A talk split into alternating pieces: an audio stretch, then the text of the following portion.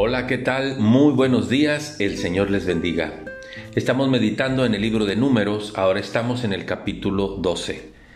Este capítulo señala otro de los grandes pecados de la humanidad, el pecado de la murmuración.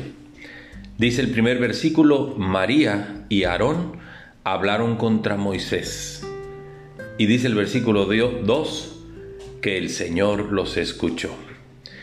Y entonces Dios los llama a cuentas y le dice a Aarón y a María que vayan al tabernáculo junto con Moisés. Cuando ellos están en el tabernáculo, Dios les habla desde afuera y les dice, quiero que salgan. Y Dios les dice, yo escuché la murmuración que hicieron contra mi siervo Moisés, que es manso y que es fiel. Y pregunta Dios a Aarón y a María, ¿por qué pues no tuvieron temor de hablar contra mi siervo Moisés? Y esto desembocó en que a María le diera una lepra de arriba abajo.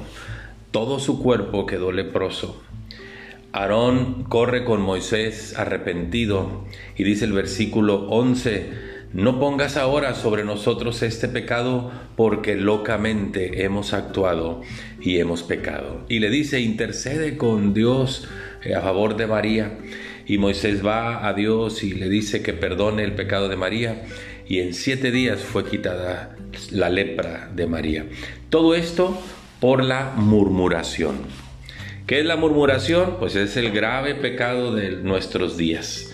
La murmuración es uno de los muchos pecados de la lengua, porque ahí podemos hablar de chisme, de la mentira, la maledicencia, desde luego la murmuración, la crítica dañina, la gritería y todo lo que ustedes puedan pensar que sale de la lengua. Santiago capítulo 3 dice, así también la lengua es un miembro pequeño, pero se jacta de grandes cosas. He aquí cuán grande bosque enciende un pequeño fuego. Así es la lengua. La lengua es un fuego, un mundo de maldad. Y la lengua nadie la ha podido controlar, dice Santiago capítulo 3, versículo 6. Y entonces dice, pero ningún hombre puede domar la lengua, que es un mal que no puede ser refrenado, llena de veneno mortal. Con ella bendecimos al Dios y Padre, y con ella maldecimos a los hombres que están hechos a la semejanza de Dios. De una misma boca proceden bendición y maldición. Hermanos míos, esto no debe ser así. Aprendamos a controlar la lengua.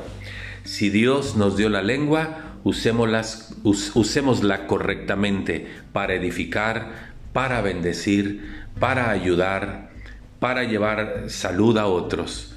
Así que controlemos nuestra lengua, sometámosla al Señor. Muchas gracias, que Dios les bendiga.